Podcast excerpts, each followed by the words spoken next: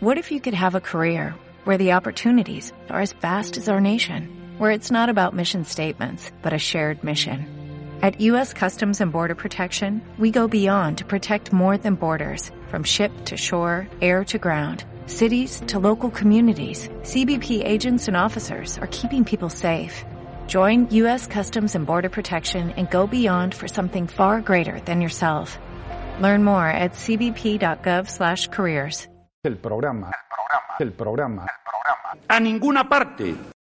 Pero ahora que ya sabemos la historia de Pizarro y de cómo llegó al lugar en el que vimos el cartel, yo creo que para llegar hasta la tumba sin lápida, la CR19 del viejo cementerio de Fulán, será más fácil si nos quedamos en el centro de París.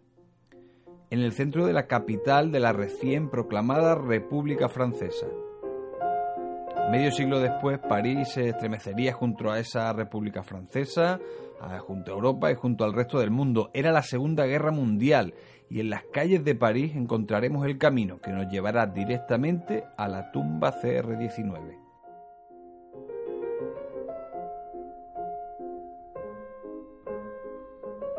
El programa, el programa, el programa, el programa. A ninguna parte. El Estado puede hundirse, desaparecer para siempre y el pueblo puede caer en la esclavitud sin que el autobús haya dejado de pasar por la esquina a la hora exacta, sin que se interrumpan los teléfonos, sin que los trenes se retrasen un solo minuto ni los periódicos dejen de publicar una sola edición. Fragmento de La agonía de Francia de Manuel Chávez Nogales.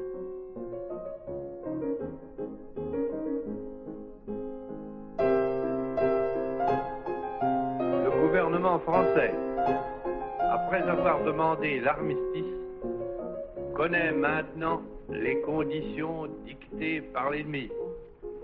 Vive la France, libre dans l'honneur et dans l'indépendance.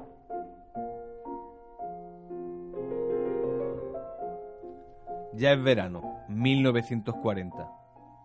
París es de los nazis y desde los estudios de la BBC, De Gaulle lanza este discurso.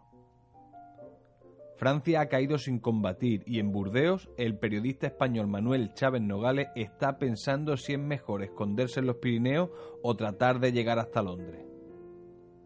Se marchó de París antes de que llegase la avanzadilla del ejército alemán. Él está bien, pero se pregunta cómo estarán su hijo y sus hijas. ¿Y Ana? ¿Cómo estará Ana? Su esposa. ¿Cuándo la volverá a ver? No duerme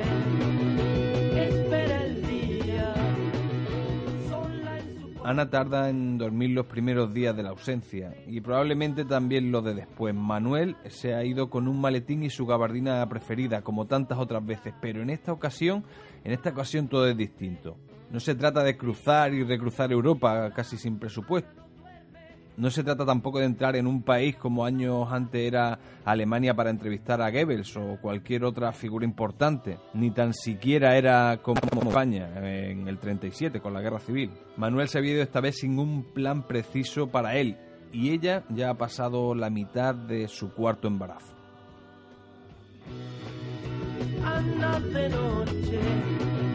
hoy es la respiración del periodista se pone un poco violenta cuando recuerda cómo se despidió de él su familia por la ventana. Él se fue por la mañana. Pero por suerte está Pili, su Pili, como él la llama. Es su hija mayor y ya traduce documentos del inglés y, y también del francés para la agencia.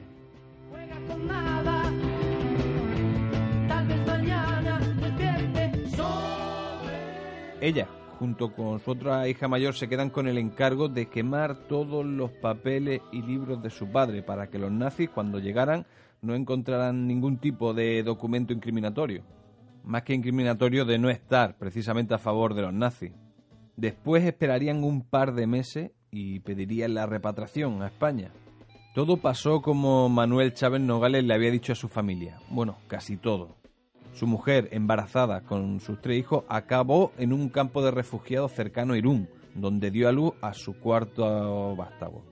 Fue una niña. Acabaron llegando a la provincia de Sevilla, donde la familia vivió vigilada durante algún tiempo. Además, algunos de los más allegados a ellas tenían miedo ¿no? de que se dejaran ver y de que pudiera haber represalias, porque todos sabían que Manuel no había vuelto. Pero sus hijas mayores, su cultura, su formación, su manera de ser, pronto destacan en el pueblo y también se van adaptando a la vida de entonces en aquella España. Más tarde acabarían por marcharse a Madrid. Llegan cartas firmadas por un hombre que no conocen. Papá está vivo. Además, una familia desconocida también nos está enviando mil pesetas de vez en cuando. No hay duda. Papá está vivo.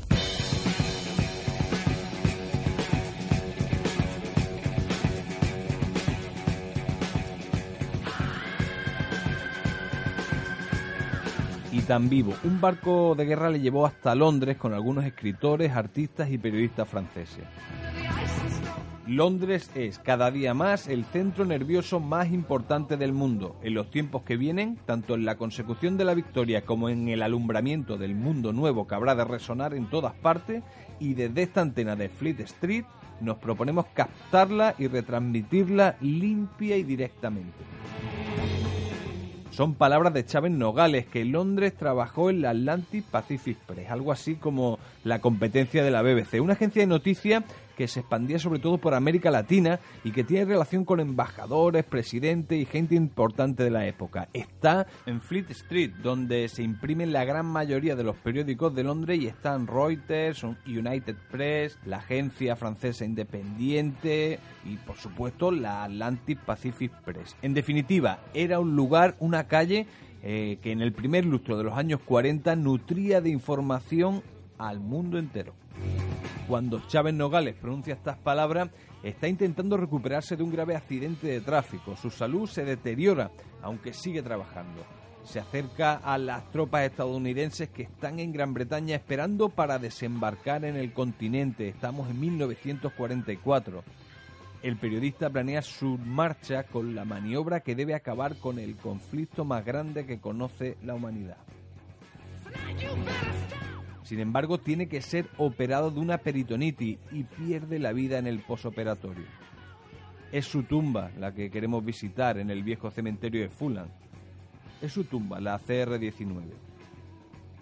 Nos sobran los motivos para hacerlo y seguramente descubramos más en otros programas.